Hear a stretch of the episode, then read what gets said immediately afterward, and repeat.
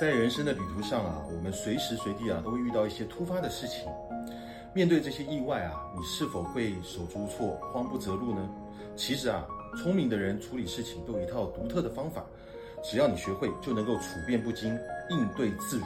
今天啊，成功老师就跟大家来分享面对事情啊三个最高明的处理方法。第一个，言迟则贵。不要急着表态，而是要静下心思考，反复来推敲。我曾经见过一个官员啊，没有了解事情啊，就大声的责备别人，结果啊，发现自己冤枉了好人。谨言慎行，就能避免很多麻烦。第二个，面缓则圆。遇到尴尬，千万不要急着发火，多点包容，就能够化解纷争。一个运动员啊，在比赛的时候啊，被泼漆污染的衣服，他没有生气。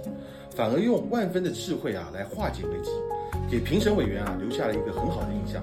心平气和来面对问题啊，事情就能够圆满的解决。第三个，心静则明，不要扰乱了你的灵魂。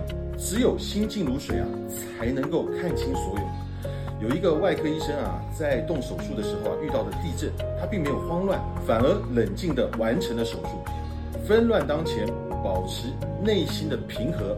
问题迎刃而解，朋友们，希望你能记住这三个原则：言迟则贵，面缓则圆，心静则明。